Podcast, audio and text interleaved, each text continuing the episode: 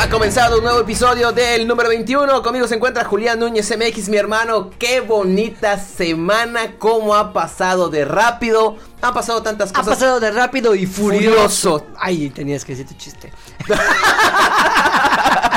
un episodio más de este podcast de entretenimiento. Esta semana, pues vamos a platicar de bastantes cosas que han pasado. Y por supuesto, traemos la reseña con un poquito de spoilers de Fast 10 o Fast 10 o Rápidos y Furio- La que Furiosos. supuestamente iba a ser la última. Es correcto. Pero antes de esto, mi hermano, ¿cómo estás? Muy bien, muy bien, la verdad es que muy contento. Como tú dices, esta semana que pasó con mucha chamba, pero a diferencia de, de otros años que, que como que me saturo en estas épocas de, de exámenes finales, Ajá. creo que ya crecí, ya maduré, ya aprendí a disfrutarla. Y aparte de todo, sí hubo como que de todo un poco. O sea, hubo diversión, hubo películas.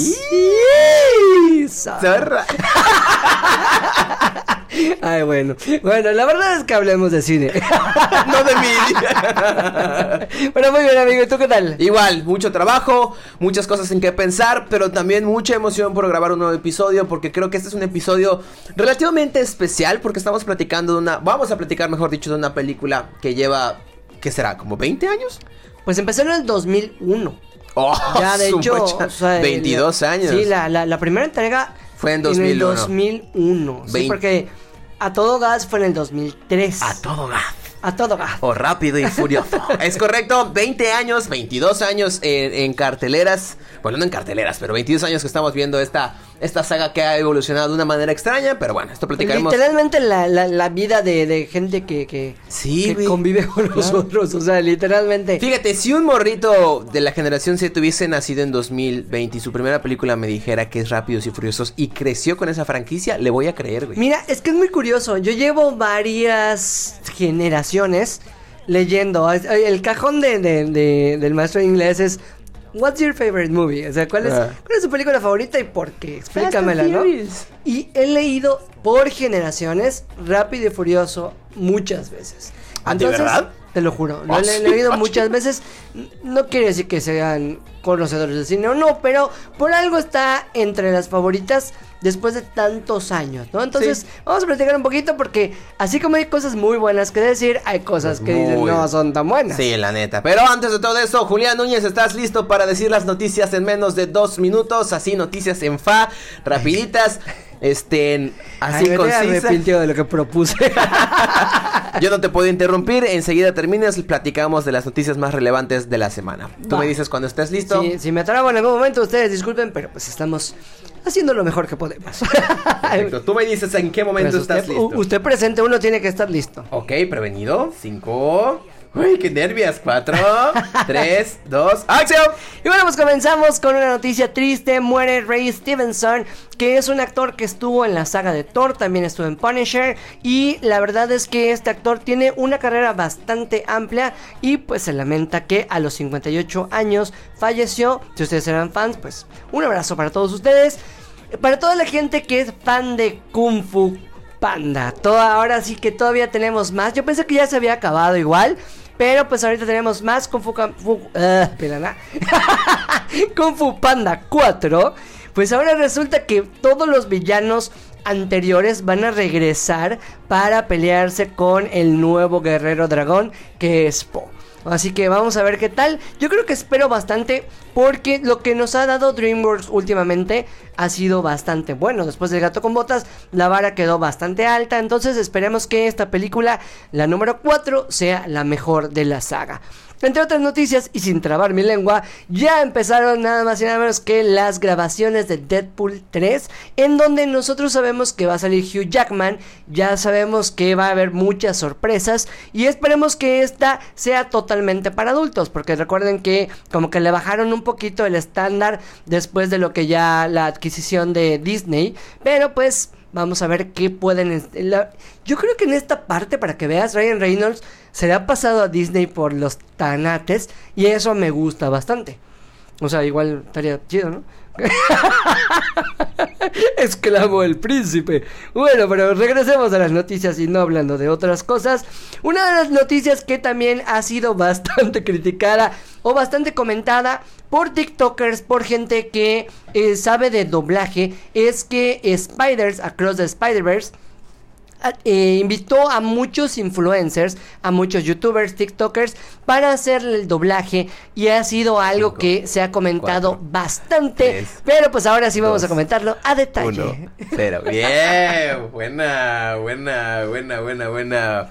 La neta, ¿te faltó algo? ¿No, verdad? Y pues faltó lo de la sirenita, pero ah, eso está, o sea, todavía está bastante comentable. En primer lugar, Qué lamentable es lo de este actor, porque fíjate que de los personajes que digo, yo yo lo conocí en Thor, definitivamente. Este, y llegué a ver su no mentira, yo llegué a ver su película, una hizo una película de Punisher, que en Thor era Volstagg. Es correcto, que el personaje más carismático de estos cinco vikingos, la verdad. Este, es una lástima que haya fallecido. Era un actor relativamente, se estaba grande, pero pues no pareciera que se iba a petatear mañana, pero bueno, es, una lástima. Es que ahorita sí no sabes, o sea, 58 años ya suena joven. Antes te acuerdas que era un... Tiene 58 años. Sí. Lo de Kung Fu Panda sí me emociona porque a pesar de que no, no me encanta, siento que Kung Fu Panda, ay, digamos que es... Eh, es como algo innovador. O sea, me gusta. Es algo como que disfrutan tanto los chicos como los grandes. Y mira, y regresando al punto, o sea, la conexión de los Star Talents, yo creo que Kung Fu Panda es un buen ejemplo de cuando un Star Talent hacen bien su trabajo. Es correcto. O sea, porque Omar Chaparro, dirán lo que quieran de él, pero doblando la, voz de Po ha sido muy bueno.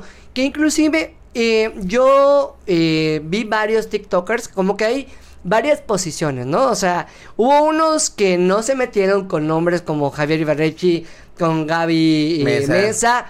porque pues ya tiene nombre. Con Humberto Ramos tampoco, que Humberto Ramos es un eh, caricaturista de, de Spider-Man desde hace muchos años. Y tampoco con Alex Montiel. Ni Alex Montiel. Pero acá siento un poquito de doble moral. Porque fue así de, no, pues es que yo, yo no, no tengo ninguna bronca.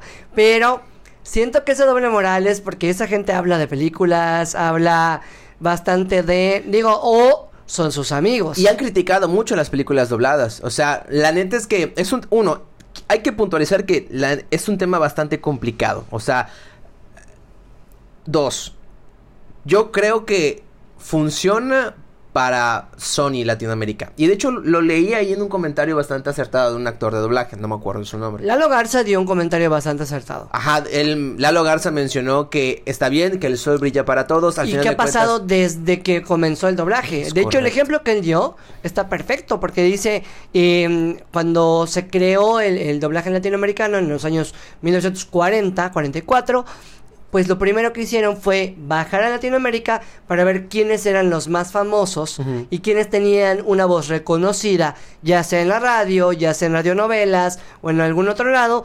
Y esos fueron los primeros Star Talents. Es correcto. Antes eran conductores de radio y televisión, hoy son influencers. El comentario que estaba mencionando que me gustó mucho es, grosso modo, decía que esto beneficia en sí a la industria, sí y no. ¿Por qué sí? Porque obviamente, uno, se le abren las puertas a nuevos talentos y eso siempre es como importante. Dos, el hecho de que ellos eh, sean unas personas que tienen muchos seguidores, esto obviamente atrae más a sí, la película. es mercadotecnia. En contraparte, según esto, este comentario, las películas en su idioma original resultan porque muchas veces quieres ver el producto, por supuesto, pero ves al actor y te interesa. Por ejemplo, Mario Bros. te interesó que Chris Pratt iba a ser la voz de claro. Mario. O Timothy Chalamet o Tom Holland hacen algo de Disney. Según el comentario de este actor de doblaje, en Latinoamérica no pasa eso. Porque no vas a ver la película por el actor de doblaje, vas a ver la película por el producto en sí. Ahora bien, cuando lo ves y disfrutas mucho la voz, pues obviamente investigas quién es. Así sabes que Eugenio Derbez hizo el burro, así sabes que Omar Chaparro fue con Fupanda, etc. Y a la vez está cañón porque cuando no se entrega un buen trabajo porque se contrató a un Star Talent, es como, ah, merma el producto. Sí, baja la calidad. Claro, o sea, es un, creo que es un arma de doble filo. Yo creo que sí, no sé si decir que les conviene más o menos, pero sí es un arma de doble filo. Que obviamente hoy por hoy la, mercadotecnia está full, entonces obviamente se entiende que hagan este tipo de, proyectos. Yo, yo creo que, que tal vez debieron de haber controlado la cantidad de, ¿no? Porque lo que están diciendo muchos es el, ok, los Star Talents, eh, muchos se están protegiendo de que, güey, no me pagaron. Y, y los actores de doblaje dicen, peor aún. Sí, claro. O sea, porque ese sueldo lo pudo haber tenido un actor de doblaje, alguien que se dedica a, alguien que lo hace profesionalmente. Invitaron a un Juan Guarnizo, que no dudo que lo haya hecho bien. Pero la cuestión es ¿O el... no? Sí, exactamente. Pero la cuestión es el... Tal vez tuvieron que invertir tres días, cuatro días de trabajo para darle el coaching, para que se intente, para hacerlo, etcétera. Pero ya las distribuidoras van a- o, o los estudios de doblaje van a optar por, bueno, pues invito al influencer que porque, por alucinadito para poder poner en sus números, güey, fui Spider-Man, el que sea, porque está Whatever Tomorrow, está un chingo. Y la neta, yo no creo que la aplicación hitazo porque están estos brothers. Te soy No, muy sincero, yo lo tampoco. dudo muchísimo. O sea, no creo que incrementen mucho sus ventas porque está la cara de Gaby Mesa ahí. Si hay un incremento, qué bueno, al final de cuentas, que se hagan estos más productos así para que la Sin gente embargo, pueda en el medio artístico pasa, o sea, Sí, no nos vayamos claro. lejos. O sea, nosotros hemos vivido esa situación Sí. de que vamos a invitar a tal persona porque tiene números, o vamos a in- invitar a esta persona porque en este momento está en su hit en TikTok. La pones a actuar y no sabe ni puta madre. Es correcto. Con la pena y un saludo para todos. Yo les diría, la neta, que esperen a verla. Si no la quieren ver doblada, si no la quieren ver doblada, véanla entera. Véanla, siéntala. Consúmanla entera si quieren. La neta es que, en cierto modo, no importa. No Pero, si que acá lo que, lo, que- la que la gente está buscando y está criticando es la congruencia.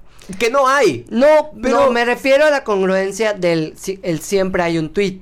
O sea, le, le Sí, sacaron claro. algunos que fue el qué perro asco ver una película doblada al español, qué asco, no sé qué, acto seguido estás compartiendo, voy a doblar la voz de Spider-Man. Y hay otro morrito que dijo, oigan, ¿no se supone que todos podemos ser de Spider-Man? Y por eso, esa es la oportunidad, ¿no? Yo también Ajá. quiero ser Spider-Man. Ajá, sí. Entonces, ¿por qué no agarraron a alguien más?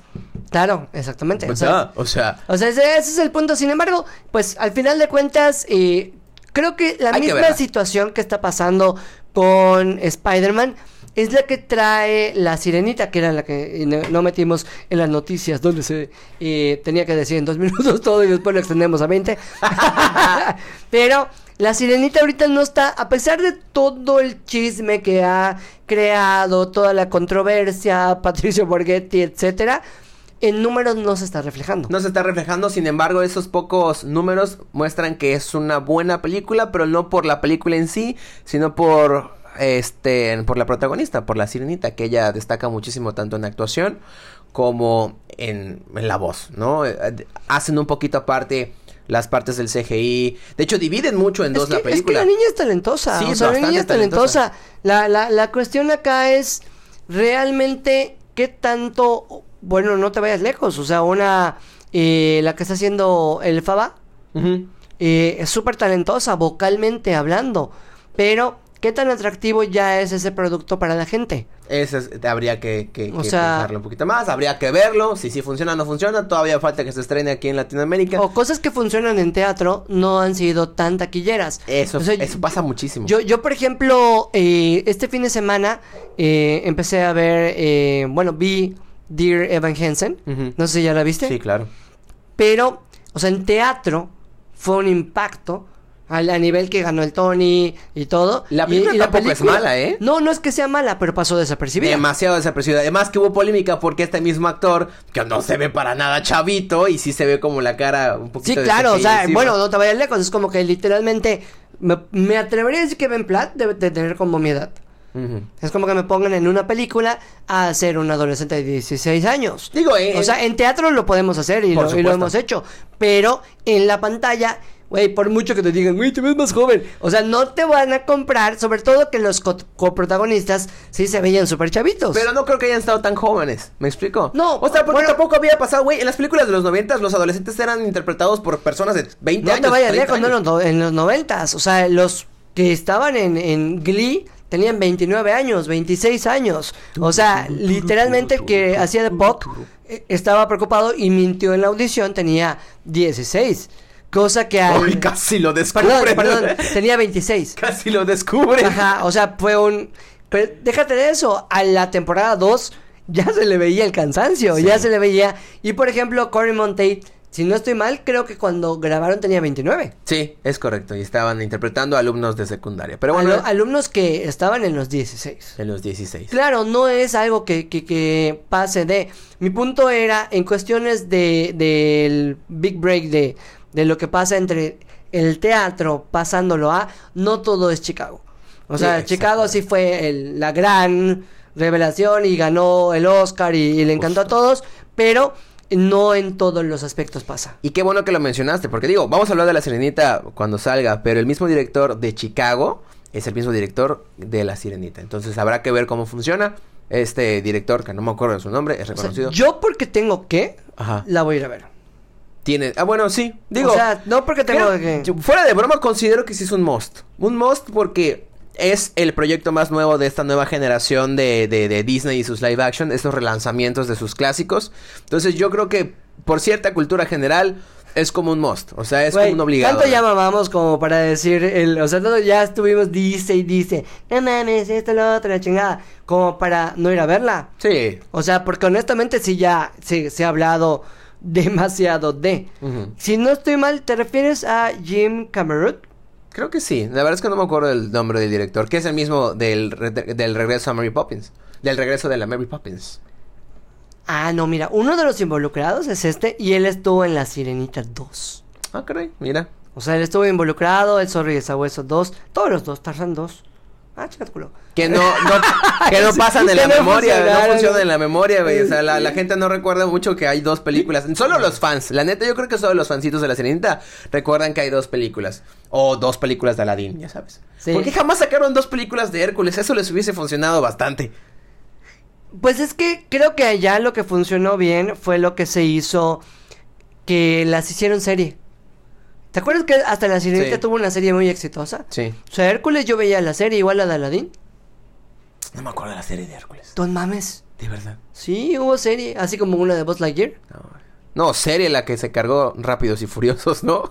Rob Marshall. Rob Sí. Marshall.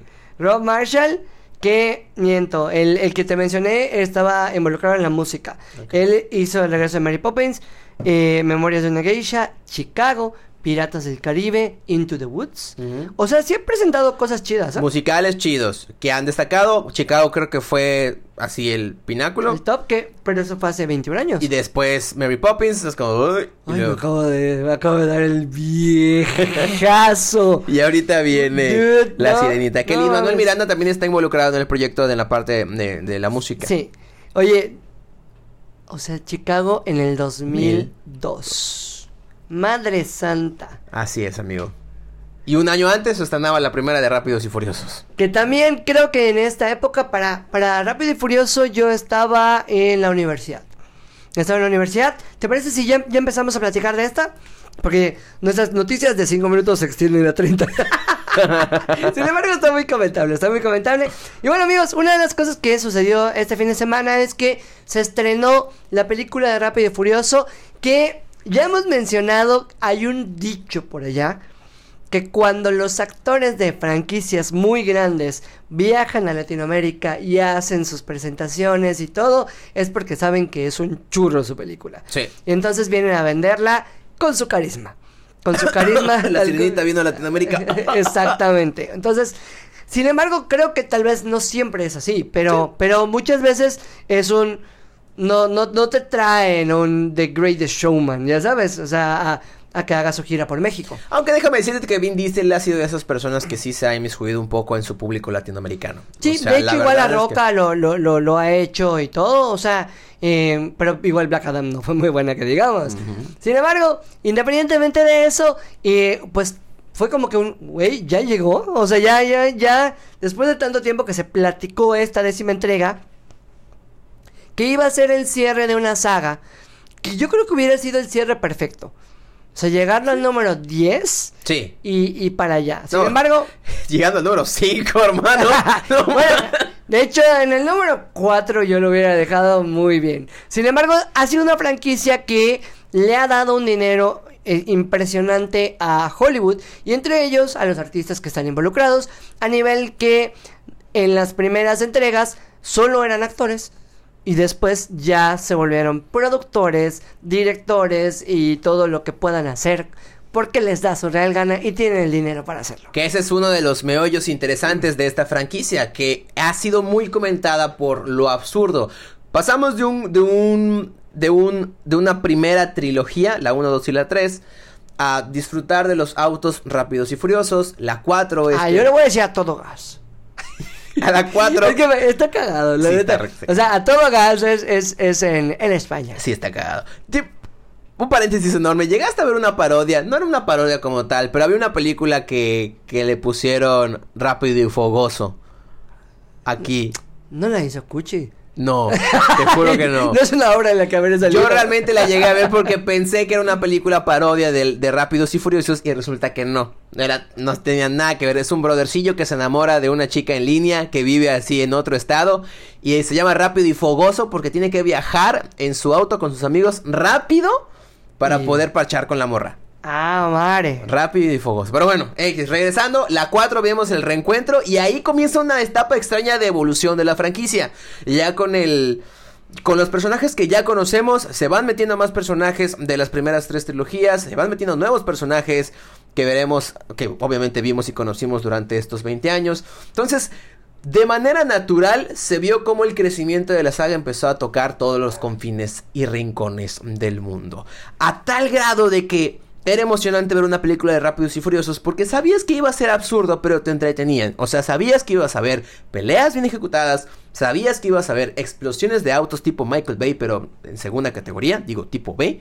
Y lo más importante, carreras de autos. Que Es creo que- que esa es de las cosas, güey, que se ha perdido un poco en la franquicia. Pues mira, yo creo que la una de las cosas especiales que tuvo la 1 es que sí tenía un poquito de contexto, o sea, el tema de, de la historia tenía un, un porqué, ¿no? O sea, era un policía que estaba en busca de, eh, de un bandido que se decía que, que De bandidos que asaltaba asaltaban. eh, y todo, que al final de cuentas se genera una amistad entre ellos y entre esos hay inmiscuidas lo que son las, las carreras de, de autos. El director Rob Cohen, que es un director que ya tenía experiencia, o sea, no, no era como que, ah, voy a hacer mi primer churro, o sea, nos trajo eh, Corazón de Dragón, Luz de Día, La Momia, o sea, Triple X, ya había hecho varias cosas que, que, que dices, bueno, y de diferente, y de diferentes géneros. En donde me imagino que el director cuidaba mucho el, el bueno, voy a hacer una película, pero que la serie, o sea, la, la serie, la, la idea de la historia sea coherente. Sí, cosa que... Déjate, sí, deja de ser coherente en un punto rápidos y furiosos. Pero en la primera. No, no, a lo largo. No, no, no, estamos hablando. va- Ah, estamos- solo de la primera. partida, sí, sí, sí. ah, bueno, no, vámonos. Ter ok, perfecto. De la primera creo que es de las mejores películas. No creo que sea la mejor, pero sí. Tiene Claro. sentido porque fue- se vuelve como una película policíaca, digamos, por el agente Brian O'Connor que está inmiscuido y tiene que buscar a estos brothers. Es pero forma un vínculo con Toreto, que es el antagonista, y luego con su hermana que se enamora de ella. Y luego dice, no, pues los voy a apoyar. Tiene como esta hermandad y Culpa de la hermana, todo, todo por un pirish. Digo que no es una historia Para los nueva. de- no es de Mérida, el pirish está fundido.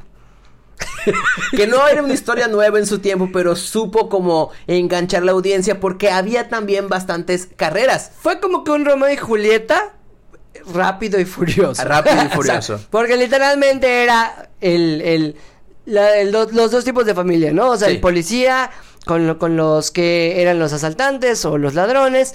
Y acá inclusive eh, eh, habían personajes muy interesantes como el de Letty, que es Michelle Rodríguez.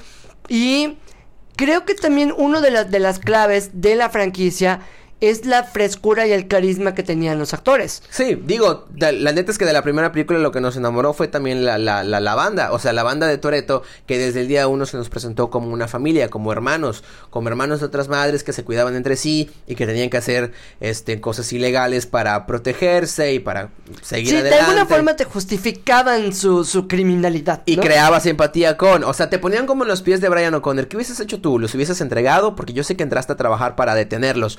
Pero al ver que lo hacen por un móvil, digamos, entre comillas, a pesar de que sus actos sean inmorales, sus, o sea, lo- los móviles lo son. ¿Qué harías tú si fueses Brian O'Connor? ¿Me explico? Sí, claro. O sea, es que al final de cuentas, por ejemplo, y también todos los personajes estaban bien definidos. Creo que esa es una de las cosas que, que tú podías ver, ¿no? O sea, el, el Toreto era el, el badass, tal cual. En el caso de Paul Walker, era como que ese cutie que, que, que, todo el mundo le gusta y aparte de todo, pues tiene su talento, ¿no? y, es, y es muy propio. Michelle Rodríguez era la, la patea traseros de toda la vida, pero Michelle Rodríguez se la compras en cualquier fucking película que haga. Sí. O sea, la neta es que la mujer es una chingona. Digo, porque también las escenas de acciones del día uno eran como, ah, mira, están bastante interesantes. Jordana Brewster. Se ven peleas reales, que era también una de las cosas que llamaban peleas mucho la reales atención. y también secuencias que tal vez no se habían dado a nivel. Por ejemplo, no sé, eh, ¿en qué película previa a Rápido y Furioso recuerdas una secuencia de carreras de autos a ese nivel? Ninguna. Es exactamente eso, es el juguito y la carne del, del, de, de, de, la película. Y creo que por eso funcionó bastante. Porque a pesar de que te traían una historia que ya todo el mundo había visto, creo cierta empatía con los personajes que estuvieron bien elaborados. Y te traía carreras de autos. Carreras claro. de autos con neón. Que eso era, o sea, al final de cuentas, creo que esa esencia, que para que vayamos un poquito más eh, evolucionándolo, después nos presentan lo que es en el 2003, dos años después, debido al éxito de, de, la primera, nos presentan Too Fast, Too Furious. O sea, rápidos y furiosos. Más rápido y más furioso, es ¿no? Correcto, así se conoció en Latinoamérica, que ahora la protagonizaba Brian O'Connor. O, o, a todo gastos. O a todo gastos. Ahora la protagonizaba Brian O'Connor, que por las consecuencias de la primera película, o sea, que había dejado el libro a Toreto, este brother había sido sacado de la F del FBI y lo estaban buscando. Él se muda a Miami y empieza a correr en carreras clandestinas, valga la redundancia, para ganar dinero. Ahí conoce a uno de los personajes, bueno, de hecho a dos de los personajes que veremos más adelante, que son Tech y Roman Pierce. Romans, que es Tyrese Gibson. Y también entra a, al quite, porque pues ya no, ya no estaba eh, tal cual Leti, eh, entra Eva Méndez. Eva Méndez, que una maravilla. O sea, la verdad es que la película. Era Mónica Fuentes. La segunda película me gustó mucho más que la primera. Y fíjate que en retrospectiva, creo que desde ahí percibías que iba, iba para largo. Y una de las sorpresas que también tuvimos en esta saga fue ver a Luda Chris actuar. Sí, de hecho sí. Bueno, igual a, a otros actores como, bueno, Don Omar, o sea que. que que igual fue así de ¿what? Que también funcionaron también en que también funcionaron en pantalla con el protagonista. O sea, hasta esta segunda película también creaban una armonía bastante chida entre los entre los actores principales y también era entretenida porque seguía siendo, digamos, un drama policial con autos de neón. Además que el carisma entre Paul Walker y, es, ¿Y Eva Méndez. Y ah, bueno, no, el de, de Tyrese. Exactamente, creo que funcionó bastante más adelante voy a hablar de un tema, o sea, de un tópico con respecto a la, a la evolución de esos personajes, porque siento que cambiaron, pero más adelante. Pero cambiaron mucho, ¿ah? ¿eh? De verdad. Demasiado, pero demasiado. O sea, porque creo que Tyrese tenía una esencia, o sea, el personaje tenía una esencia bastante chida. Ya después, con todas las memedas que le iban poniendo, se va perdiendo. Después de esta segunda entrega, hay una en medio. ¿Qué es la mejor? El, no, antes de. Antes de Recto Tokio. Hay un preludio. ¿Cuál? Tal cual se llama Turbocharged Prelude. Es el, el, el, preludio en medio de estas que estaba igual protagonizado por Brian O'Connor. Que es un ah, cortometraje. Caray, nunca vi eso, hermano. Es un cortometraje dirigido por Philip Owell, que está Paul Walker, Ronnie Neal, y literalmente es donde retoma el papel de Brian O'Connor y sirve como nexo entre la película 2 y la película 3. 4, ¿no? bueno, la 4, ¿no? No, no, no, porque es antes de la 3. Ah. O es como que conecta la, perdón, la, la 1 y la 2, conecta, hace la conexión ah. y ya de allá se brinca al reto Tokio. Ahora tiene que, más que sentido. ahora sí estoy apoyando y, y, y, puedes desarrollarla porque yo estoy totalmente de acuerdo contigo. Es la mejor película y fue una gran sorpresa, hermano, porque Reto Tokio tuvo lo que no tuvieron las primeras dos películas. Más autos y más carreras. La verdad es que la historia de Reto Tokio es la historia de un extranjero que va a...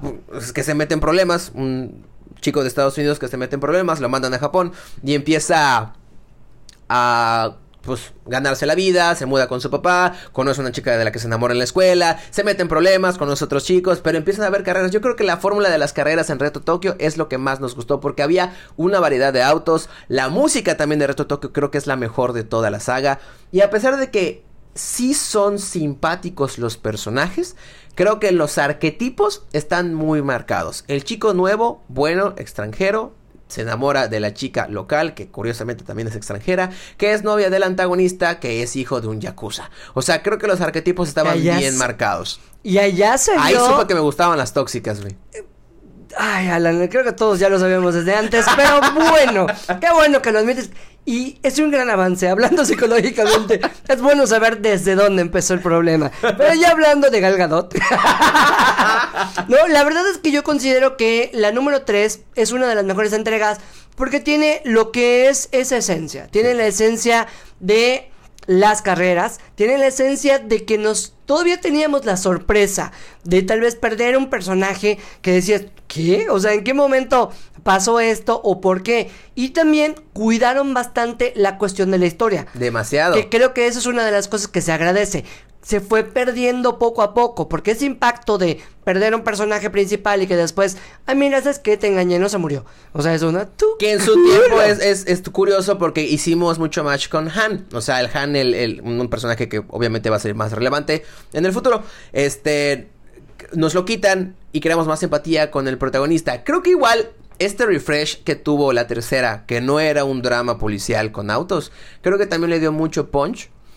Y si no hubiese tenido el nombre de Rápidos y Furiosos, creo que también hubiese funcionado. Sí, de hecho, y creo que, bueno, no, acá por ejemplo, eh, no sé si ya, ya lo mencionaste a detalle, pero ese jueguito de lo que decías de los colores, Sí, no. la música, Eh, el, León a full. e- Era, era un todo, la- yo creo que, que la número 3 fue una experiencia. Demasiado buena. O sea, fue una experiencia que, como tal vez tuviste el primer impacto de, de la 1. O sea, en la 1 fue un, ah, mira, esto no lo había visto. Y después es un, ah, mira, esto ya lo había visto, pero está mejorado. Entonces, es un poquito difícil la cuestión de, ok, ya me entregaste esto, ¿cómo vas a mantener la coherencia y la cordura de la historia en más entregas? Lo curioso es que al final de esta película la sorpresa de todos fue cuando Dominic Toretto hacía un cameo especial en la tercera película que no tenía absolutamente nada que ver con las primeras dos. Y en una especie de segundos, hermano, en segundos nos ligan las tres películas. Para los que no vimos la, la precuela, nos ligan las tres películas haciendo un lazo o formando un lazo. Dominic Toretto y Han. Cosa que ya después se les vuelve a costumbre. Sí.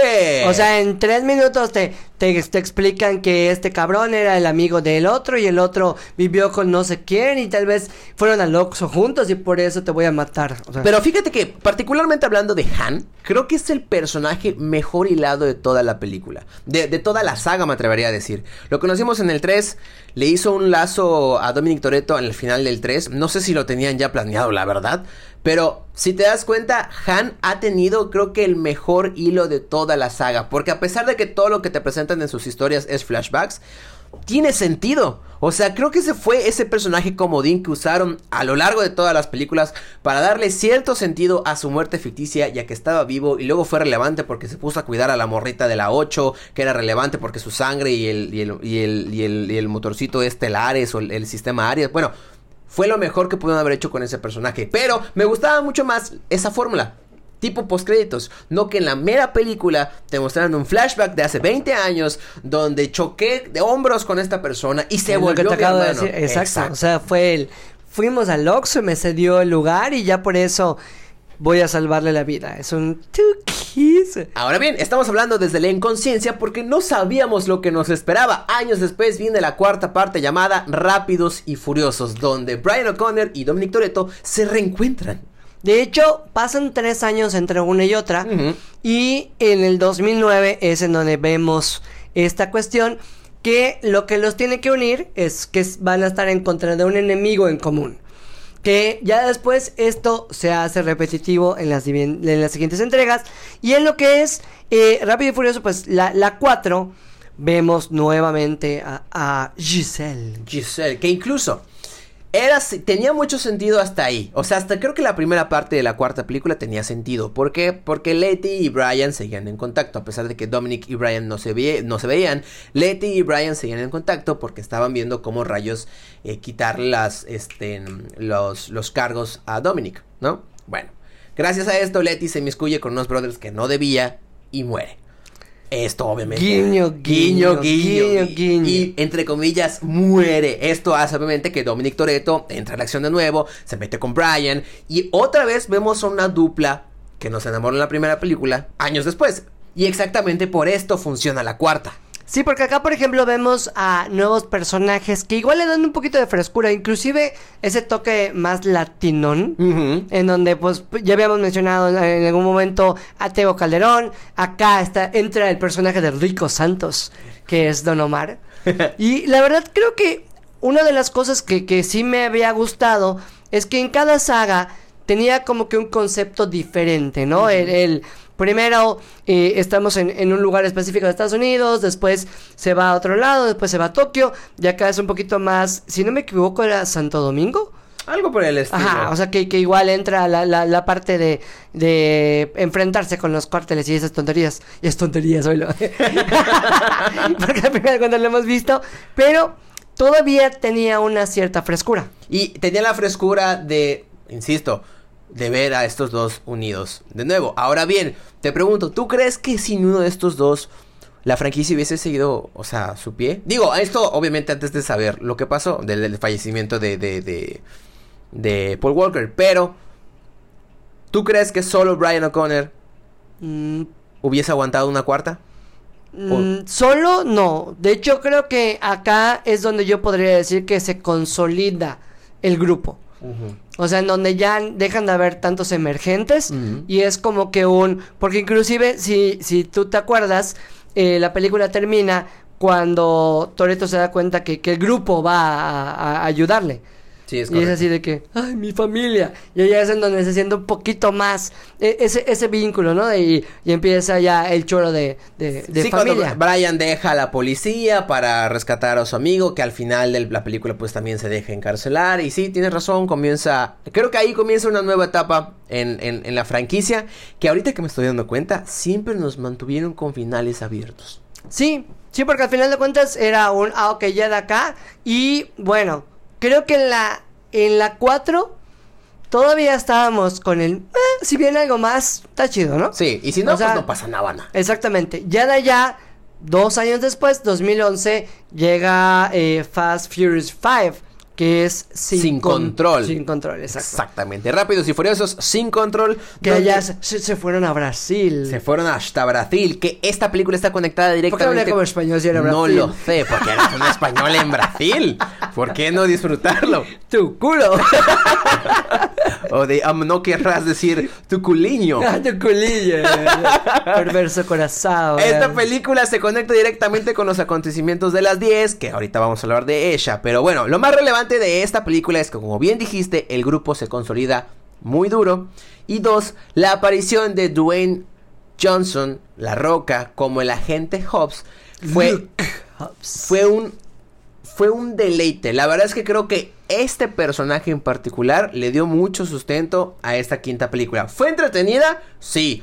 ¿Tuvo sus ay no mames? Por supuesto que sí. Creo que fue la en donde ya empezaron los ay no mames. Ex- o sea, que, de hecho, a- ahí empezaron los ay no o mames. sea, de, de por sí ya era un ay no mames, o sea, de que que que, que chingón que estos carros puedan hacer eso y es el el, el coche que cualquier hombre o, o- o mujer que le gusta la acción desearía tener. Es correcto. O sea, es un así de, ah, huevo, yo quiero apuntar para, para tener ese coche que nunca se puede correr así en Mérida, pero... Pero bueno. pero estaría padre, ¿no? O sea, creo que también... Una de las cosas que yo, por ejemplo, siempre he pensado que nos alucinan de, de las películas es creer o tener la posibilidad de que en algún momento podría hacerlo, ¿no? Por eso nosotros los superhéroes siempre lo- los vemos como que, ah, me hubiera gustado poder hacer esto. Eso lo podían. Y en esta se empieza a quebrar esa ilusión de un hombre real teniendo un carro y ya vuelven a nivel superhéroes. Lo cual es curioso porque en la trama el lazo entre Brian, Mia y Dominic era mucho más fuerte. Porque en este tiempo se habían escapado de la policía. Luego Domi- eh, Brian le dice a Dominic que va a ser tío, ya sabes. O sea, como que ese lazo fraternal se empieza como a consolidar. Y justo cuando pensaban que las cosas iban a ser mejor, pues empieza el desmadre Ya, con ya es este. en donde conocen a Elena, a Elena, Es correcto. que es el Zapataki, que, que la que el que se la acabó comiendo fue Thor. Es correcto. Pero bueno, ahí, eh. No, la verdad es que allá los dos están bien, güey. Ah, me pongo en medio. la película en sí es entretenida, junta a la banda que hoy por hoy, pues vemos que es como los pilares de la familia de Toreto, que la vemos hasta la parte 10. Obviamente unos vienen, otros se van. Pero aquí comienza como esta. Esta nueva ventana a las posibilidades que ahora sí que imposible tiene dos letras de más porque vemos cada escena de acción que de hecho esta escena es la que nos trajo, esta película fue la que nos trajo la escena donde jalan la bóveda enorme con dos autos. Ajá, que bueno, hasta ese punto te digo, todavía seguía en, bueno, sabemos que no es creíble, sabemos que todo lo que está pasando en esta película es acción y creo que hasta ya, aún sabiendo que ya habían brincado esa barrera, porque ya el nivel de, las de las peleas no era humano. Sí. O sea, ya el, nivel de las peleas era literalmente estar viendo un X-Men, estar viendo algo que, que, no sé, un superhéroe pueda aguantar, ¿no? O sea, al nivel de que, que era lo que mencionamos de, de John Wick hace poquito. Sí. O sea, es un Amare, güey. O sea, cualquier persona, por más fuerte que sea, no aguanta eso. Para muchos, esta es la mejor película. Tanto por los personajes, por cómo termina. Porque pues termina con esta carrera entre Brian y Dom. Ya cuando han ganado y se quedaron con el dinero de Reyes. Este. Para ellos. Para muchos, mejor dicho. Esta es la mejor película. Por muchas cosas. De ahí viene. Digamos, la piedrita porque creo que la 6 es la más floja de todas las películas, hermano. Y curiosamente también está dirigida por el que hizo la 5, Justin Lin. Es correcto. Fue el que comenzó. Eh, bueno, Justin Lin fue una pieza importante porque él. Eh, creo que se puso. Este. La playera bien dura con. Con. Con. Este. Vin Diesel y dijo: Vamos a hacer esto hasta la luna. O sea, vamos, y literal, o sea, vamos pues a armar esto. pues él, él, él, ha dirigido lo que es la 4, la 9, la 5, la 10, la 6. Y se fue y regresó por problemas de agenda y por, dicen las malas lenguas, que por roces con el mismo Vin Diesel, que hace y deshace lo que quiere con la película. Regresando a la 6, en esta película pues vemos cómo Dominic vive retirado y tranquilamente con su... Eh, con su catch, Elena ha sido tío. Con, su juntada. Con su juntada. Pero obviamente la tranquilidad de su vida se va a pique y al caño cuando un día se presenta el agente Hobbs y le dice: Necesito tu ayuda para atrapar a Shaw. ¿Quién es mm. Shaw? El malo de esta película. Y no quiero el Pastel. Y dice: ¿Te interesa? ¿Por qué? Porque. Ta ta ta ta. Letty está viva y trabaja con él. Y era un... Ah, ah. entonces, ¿qué lloré? Justo, güey. o sea, es el... Güey, la 10 también nos pasa eso. no les voy a dar ese spoiler. Tal vez ya lo habrán visto. Pero es un... Ah, puta, entonces ya no lloro nadie. Sí. O sea, es un ya... Porque lo de Letty, digo, no la lloré, pero sí fue un impacto. De esos juegos que cuando dices, bueno, la protagonista... Eh, porque técnicamente ella era la protagonista. Sí. O sea, se la llevan y dices, ah, chinga. Entonces, ¿en qué quedamos, no? O sea, en, ese sentido, pero ya acá es cuando empezaron a jugar esas cartas de, oye, ¿sabes qué? logró saltar. Logró saltar. Logró, o tenía una, una perla que, que, nos tenía un collar de tu perlas. collar fue el que la salvó. Que la salvó. O sea, eh, ya empezaron el poder del amor. Exacto. Eh, empezaron a salir esas, esas, esas cosas que ya la neta, como tú dices, sí, sí considero que estaba bastante floja. Sí, demasiado floja porque incluso hicieron hubo una fórmula bastante extraña en esta película. Calcaron el equipo de Dom, que era el equipo, digamos, estadounidense, y el equipo de Shaw era lo mismo que Dom, o sea, que el equipo de Toreto, pero europeo. Entonces, estaba medio extraño ver así un tipo 5 contra 5, el equipo de Toreto contra el equipo de Shaw haciendo exactamente lo mismo. Lo interesante también de la película fue que eh, el personaje de Hobbs también empezó a parecer un poco menos. Pero ya porque empezó sí, empezaron los roces. A ver, espérate, la princesa soy yo. Eh, ajá. A ver, espérate, la calva que brilla soy yo. Nadie brilla más que o ya. O sea, Regina George fue así de, de, de... La Regina George de los coches es Vin Diesel. Es correcto. Y también eh, la Roca es igualito. Sí. O sea, la Roca es lo mismo, porque me imagino que habrá puesto, por eso tuvo su spin-off. Eh, ajá. Uy, justo ahorita Y fue así de que, a ver, con permisa, yo también voy a tener. Y la Roca, creo que eh, hasta cierto punto estuvo bien lo que hizo Vin Diesel. Porque la Roca es roba franquicias. sí, es. O sea, es, es rompevestidores, como eh, ajá. dirían por ahí. Y es así de, ¿sabes qué? Me voy a quedar con tu esposo. La 6 pasa desapercibida. Eh, al final de cuentas, pues obviamente detienen al malo, se quedan con Letty, ella con la memoria todavía un poquito defectuosa porque para eso sigue viva pero no tiene memoria. Regresan con ellos y así, así como si nada, Elena, la que de Dominic le dice, pues es tu verdadero amor, pues yo qué estoy haciendo acá, ¿no? Con Pues permiso. quédate ahí, quédate. Pero por cualquier cosa, ¿me regalas tu semillita, por favor? Llega a las 7 y no es que las 7, ajá, Ajá, y de- no, tengo- no quiero acordarte de inspiración, pero creo que tenemos la misma idea. ajá, O sea, la 7 tiene un feeling externo. Exte uh, O sea, fue, fue eso. O sea, que, que la gente ya le tenía un cariño a los personajes. Ya era un don mames, pero bueno. Y pasa algo trágico que a la vez era un poquito, pues, irónico. Porque la muerte fue en un carro En y, y- y todo. Y estamos hablando de la muerte de Paul Walker. La, la muerte de Paul Walker se da a conocer cuando prácticamente ya estaban sacando la película a la luz. Ya estaban terminando, a lo mejor dicho. Sí, le, le faltaban unas escenas. Así, las escenas del final, así neta, las escenas del final, los últimos, que cinco minutos de la película le faltaba por grabar. Cuando fallece Paul Walker, obviamente es un suceso que impactó tanto al mundo y a los fans de, de Rápidos y Furiosos, que Sí. me atrevo a decir con el corazón en la mano, hermano, que por eso funcionó mucho de las 7. Por supuesto. Porque tampoco la- es muy buena. No, es que realmente acá eh, nosotros estamos, vamos a situarnos en la línea del tiempo, es el 2013. Ujú. 2013 cuando escuchamos que en Santa Clarita, California, eh, hay una, pues una muerte Sí. debido a que pues iba... eh, Exceso de velocidad. Exceso de velocidad, o sea, que es como que un círculo de ironías, ya sabes, o sea, Sí. es el, el, el don't mames, porque iba a más de 100 kilómetros por hora. Iba a más de 100 kilómetros por hora y hay un choque y alguien del que te enamoraste de un personaje, de que, porque lo viste a nivel eh, corriendo Sí. autos y no sé qué. O sea, lo viste repente- crecer, o sea, neta, viste la evolución de- del personaje. y déjate de eso, o sea, el, el- es como lo, lo que pasaba con, con Christopher Reeve, ya sabes. O sea, el, el Superman, el, el, el indestructible, queda parapléjico, es un ouch, ya Ouch. sabes. O sea, en ese sentido, la ironía de la vida es que se lleva a Paul Walker. Y pues todos, incluyéndome, yo creo que la fuimos a ver por esa situación. Sí, por el morbo de qué habrá pasado. Exacto, el, el cariño al personaje y el morbo de a ver cómo la van a terminar. Claro, y es su última película, lo cual reforzó muchísimo el, digamos, el proyecto de marketing alrededor de la película. Porque obviamente todo el mundo quería verla, porque qué pasó, oye, ya se murió y qué va, qué va a proceder con las siguientes películas.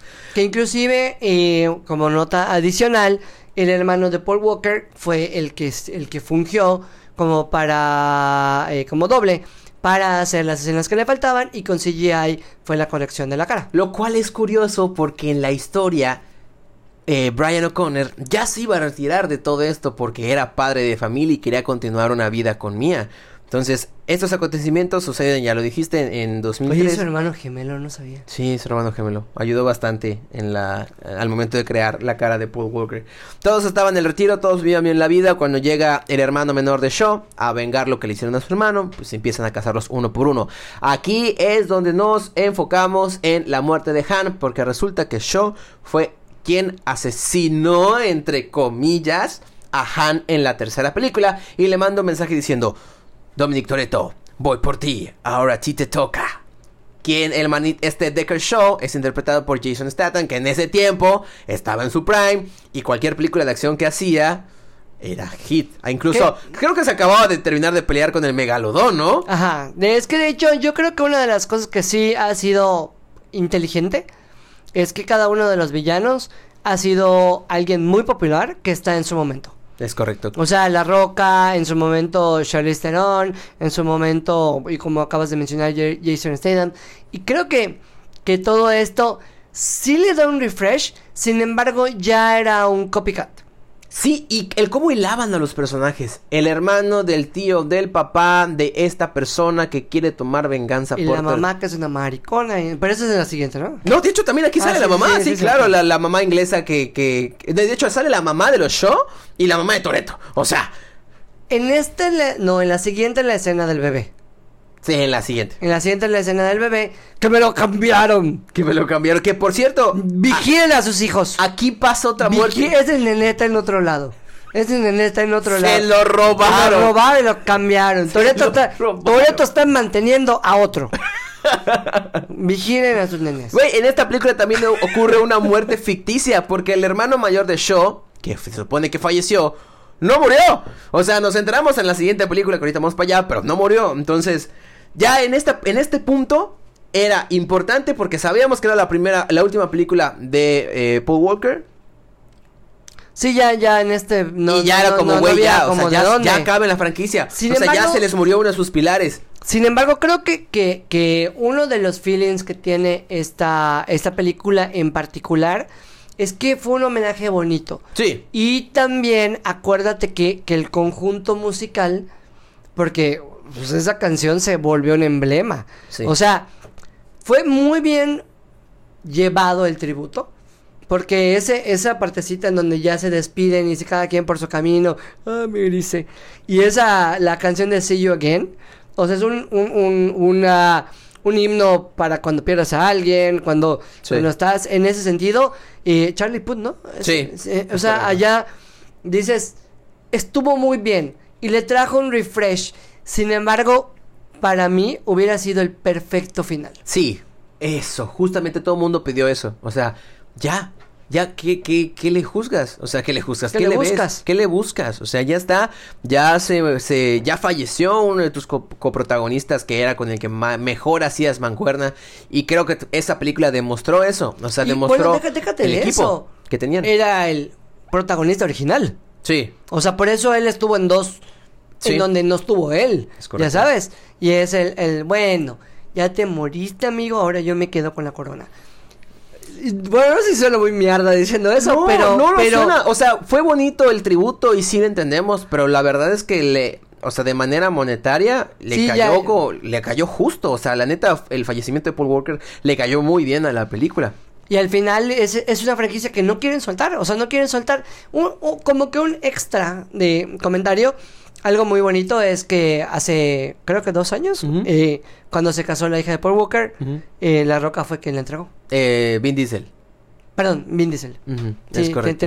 Porque se convirtieron en amigos en la vida real, o sea, de verdad, no, no estamos diciendo que no haya sido orgánico y natural, fue muy bonito y fue con el corazón en la mano, pero, pues sí, o sea, Es que no, ciclo. o sea, debe ser caótico y es Sí. súper difícil tener una, una cuestión así.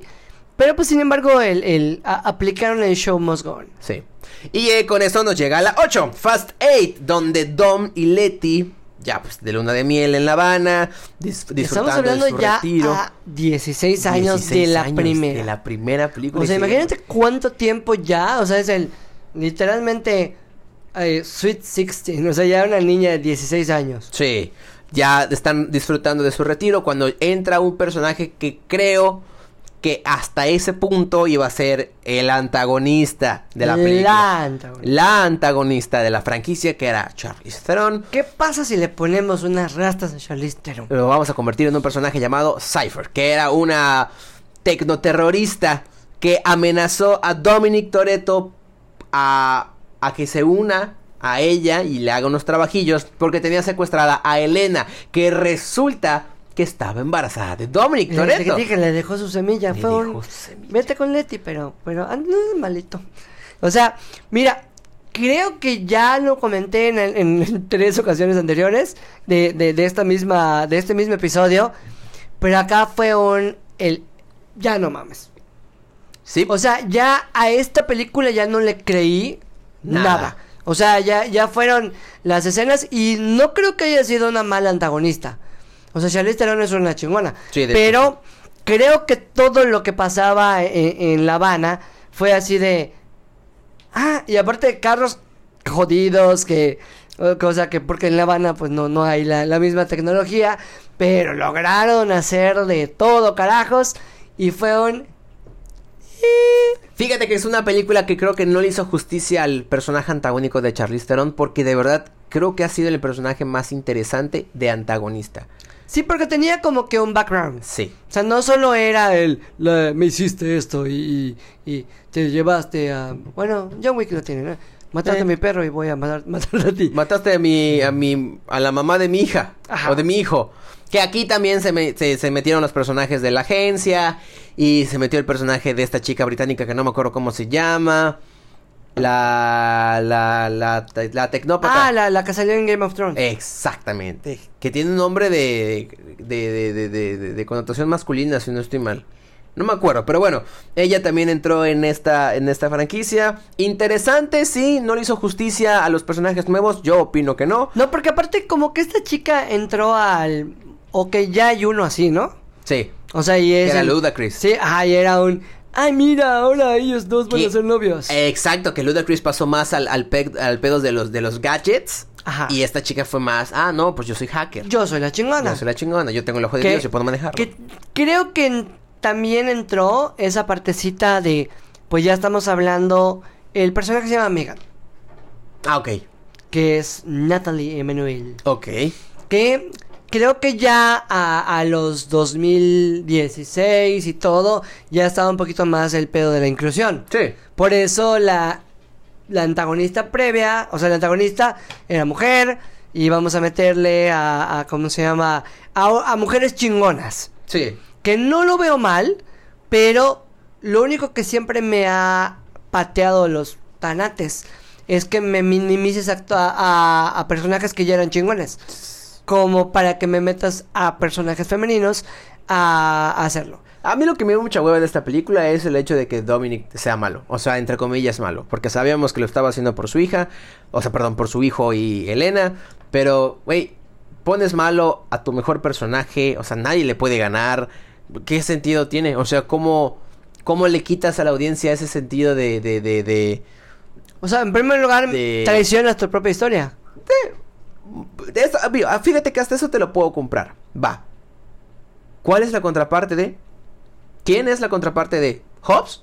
¿Funcionó? Eh, más o menos. Más o menos. Tampoco creas que mucho. No, porque de allá se conecta el, el spin-off. Exactamente. Que es el Fast and Furious Hudson Show. Eso es lo que no me gustó. O sea, fue como algo flojo. O sea, sí vamos a volver malo a Toreto, pero por motivos buenos. Pero no termina de ser malo porque resulta que tiene ayuda de todo mundo, que fue malo antes, que ahora es bueno. Y terminan salvando a su hijo. Fallece la esposa. O sea, fallece Elena, lo matan. Y, y ya. O sea, eso fue todo. Y no pasó nada. Y no pasó nada. Exactamente, no pasó nada. Lo más relevante Yo- fue la muerte de Elena. Que qué poca madre que la hayan matado después de que le hicieron una culerada. Yo, por ejemplo, te- la verdad es que acá sí voy a, a- a ser totalmente sincero. No la vi, no se me antojó. Sí, no, nunca vi Hobbs Hobbs Show. Yo sí la vi porque la dupla de Jason Statham y este Dwayne Johnson me pareció interesante. Sí, estaba chida, pero, Pero- sentía que no era rápido y furioso. No lo fue. Ajá. Solo tenían el nombre. No Ajá, lo pues- fue. Eh, a, a ese punto voy, o sea, ya era un... ¿Sabes qué? Se me hizo de esas películas de este dos hombres en peligro. Sí, eh, claro, do- dos cabrones que, que, que hacen una... Que el clásico, no congeniamos, pero tenemos que ser un equipo. Pa, ni siquiera la vida te lo estoy contando. Sí, ¿sabes? por supuesto que así fue. No congeniamos, pero el mundo está en peligro, entonces tenemos que hacerlo nosotros dos. Y no, no quiero trabajar contigo. Y tu villano lo conviertes en un protagónico para... Mia, Que mia. Idris Elba fue el villano de esta película. Ajá, o sea, pero, pero Show en, en- en su Ah, versión sí. original no era, no era Que, protagónico. ah, güey, hay un chiste muy cabrón en los videojuegos. Cuando tú enfrentas a un jefe final, el jefe final es macizo y te costó 15 veces el juego para derrotarlo. Apagaste muchísimas veces la consola. Quién sabe cuántas veces estuviste metiéndole a los botones para poder eliminarlo. O sea, te costó mucho llegar a ese jefe final. Cuando desbloqueas ese jefe final después de vencerlo, se vuelve un personaje más. Y ese es el mal común de los villanos de Rápidos y Furiosos Ah, hasta Cypher. O sea, hasta, hasta la 8, porque ahorita vamos a platicar de la 10. Oye, sí es cierto. Sí, o güey. Go- Goro pasa... eh, sí, sí, sí. O sea, Sigue estando, pero hay siempre hay uno más. Todos los que vences, uno, siempre hay uno más. Y a los que ya vences, son unos borregos. Ah, ¿Qué pasa en todos lados? O Oh, sea, por Dragon supuesto. Ball pasó, o sea... Pero estás hablando de una franquicia de acción que se dedica a dar golpes y carros. No tienes Pues muchos autos en este güey punto. ya mátalos, cabrón. O sea, o mátalos o que hagan otra cosa. O sea, pero ¿sabes qué? Siento que acá hay mucha mafia. mucha mafia de, del, o sea, Michelle Rodríguez habrá dicho, ¿sabes qué, chao? O sea, sí me mataste, pero no mames. O sea, te hay ¿Tú un crees? chingo de lana. ¿Sí? O sea, hay un chingo de lana. Entre la amistad que dices que, que, que hay, es un, bueno, es cabrón, ve cómo meterme. O sea, porque, ¿cuánta lana hay para Michelle Rodríguez? Hay un montón. Ya sabes, o sea, al nivel de, de... Ok, esos comebacks siempre creo que, aparte de como que el... Para seguirla alargando, que es como cuando siento que, que en las novelas llegaba alguien así de no estaba muerta la madrastra, ya sabes. O sea, en ese sentido, pero creo que también podría ser esa parte del feeling de amigos. Ah, No me sorprendería, la verdad. Pero es una franquicia que te decimos que evolucionó raro. Al menos no he caído en el, en el cliché de es el gemelo. No, pero sí fue el. Ah, no tienes un gemelo, pero sí un hermano que estuviste ocultando por casi 20 años. Que entra la nueve. Que entra a la 9, que donde resulta que no son tres, no son dos, son tres. El hermano de Dominic Toretto, quien es Jacob Toretto, Jake, Jacob, es el malo o el antagonista de esta película. ¿Por qué? Porque su móvil es ser mejor que su hermano, Que es John Cena. que es John Cena.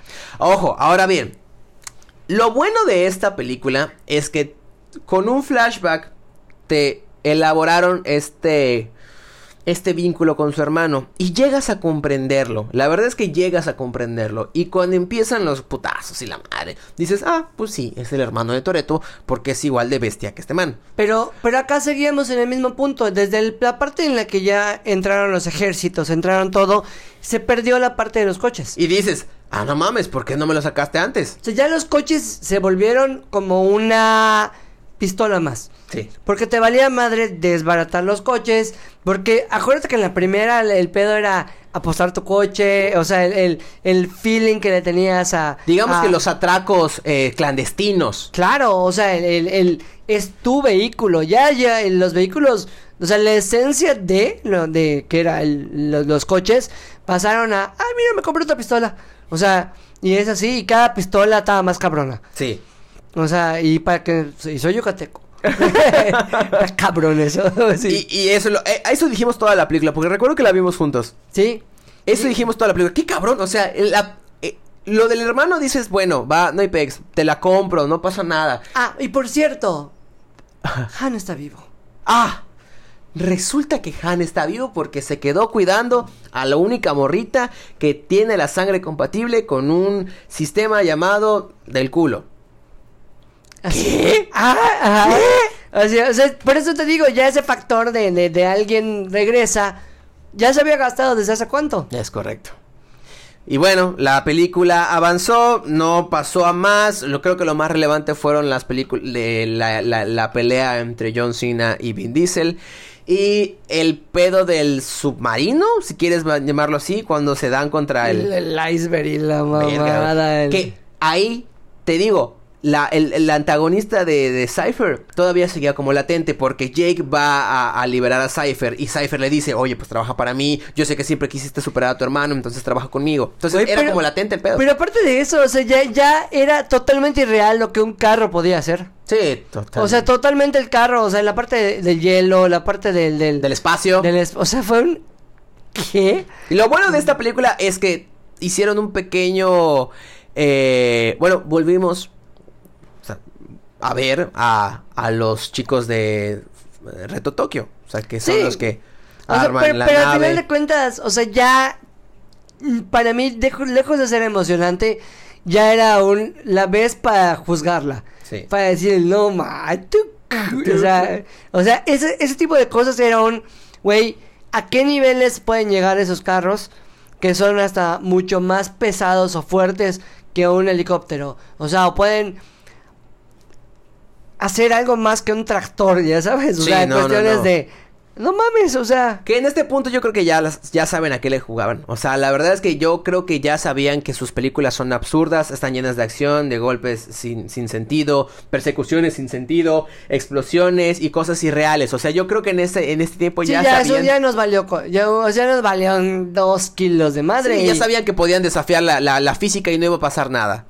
Y así se terminó la 9. Y la gente sigue yendo, Y la o sea, gente y, y sigue la, y la yendo. gente sigue pagando, o sea, esa es la cuestión. Que, que creo que eso es el arma de doble filo.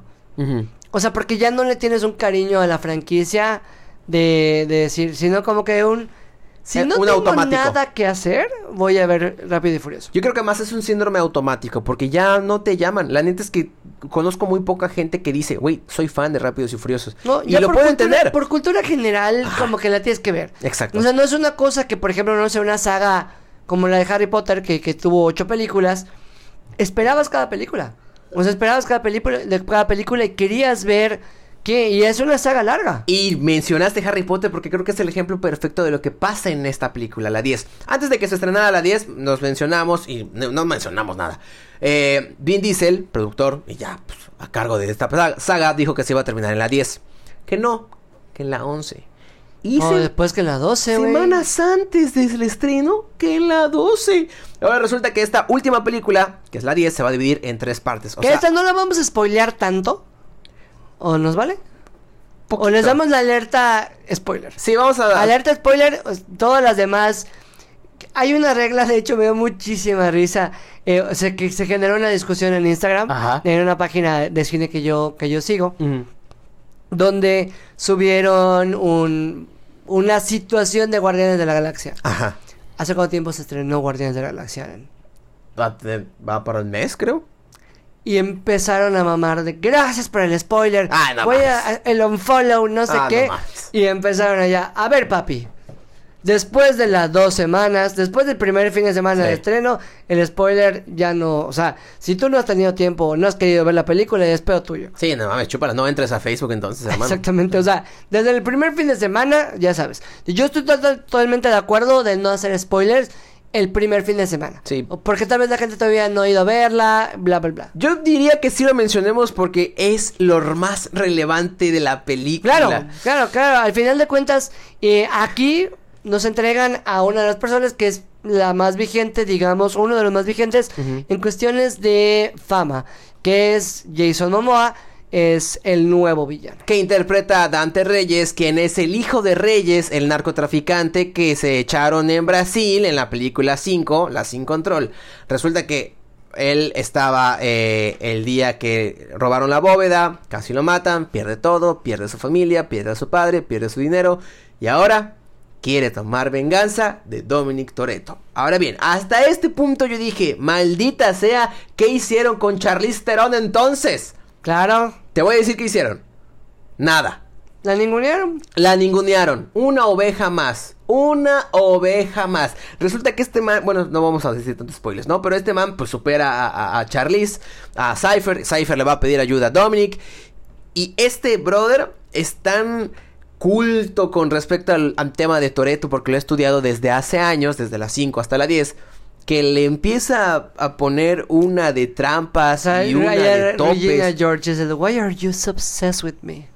Te estoy diciendo esto molesto porque yo pensé que el antagonista real era, era Cypher. Pero a la vez te lo digo con cierta tranquilidad porque se ve que Jason Momoa disfrutó mucho de hacer de este papel. Es que el personaje, o sea, está, está chido. Sí.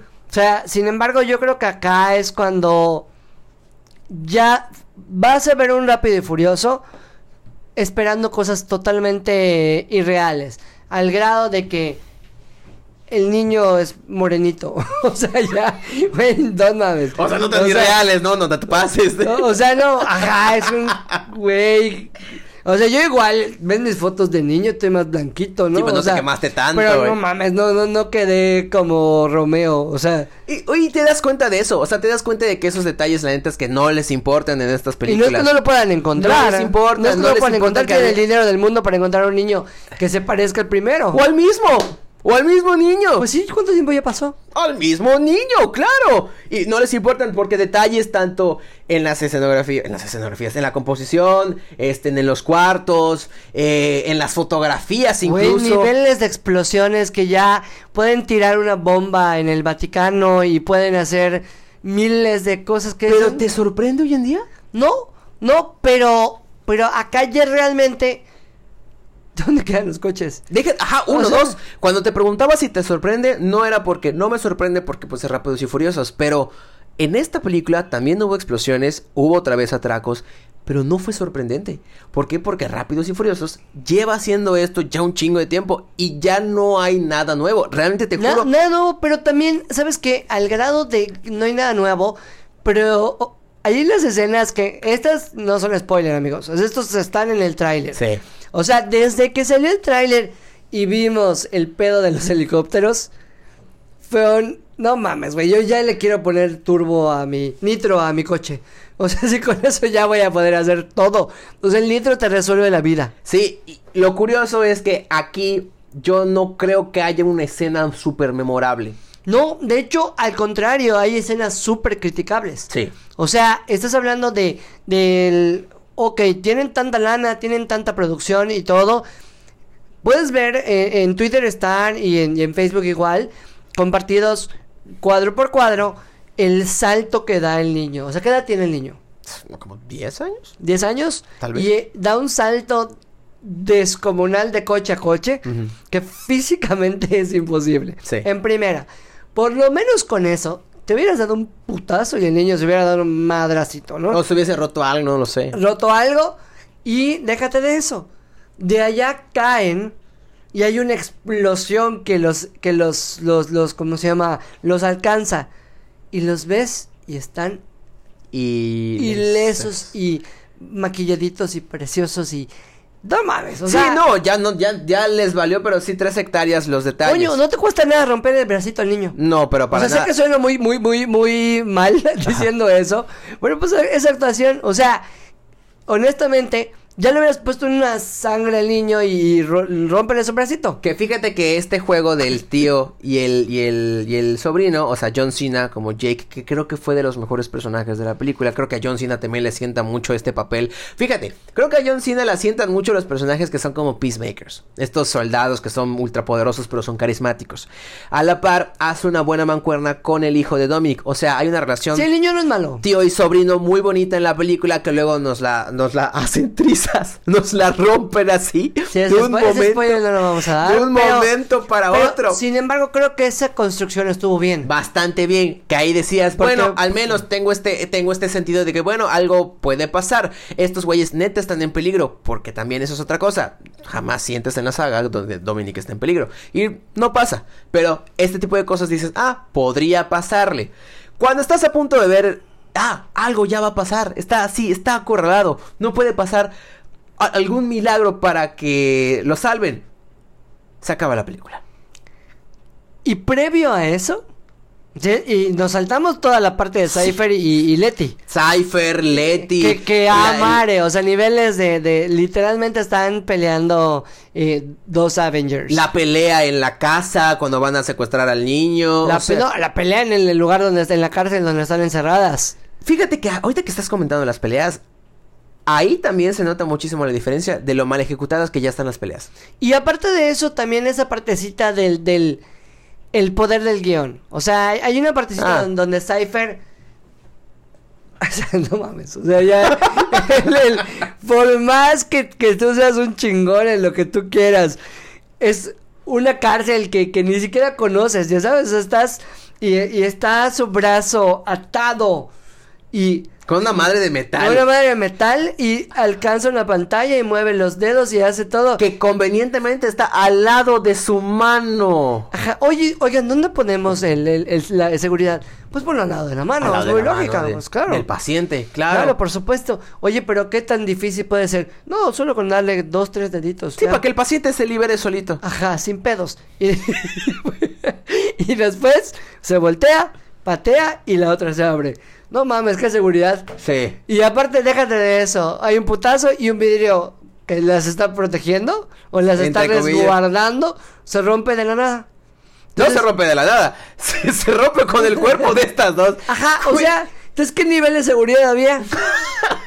o sea, pa- ¿cuál es el caso que estés totalmente eh, eh, bajo tierra, debajo del hielo y toda esa puta Sí, madre? no. La verdad es que yo creo que eh, en estos tiempos esta película vino a comprobar que sí, la saga es absurda.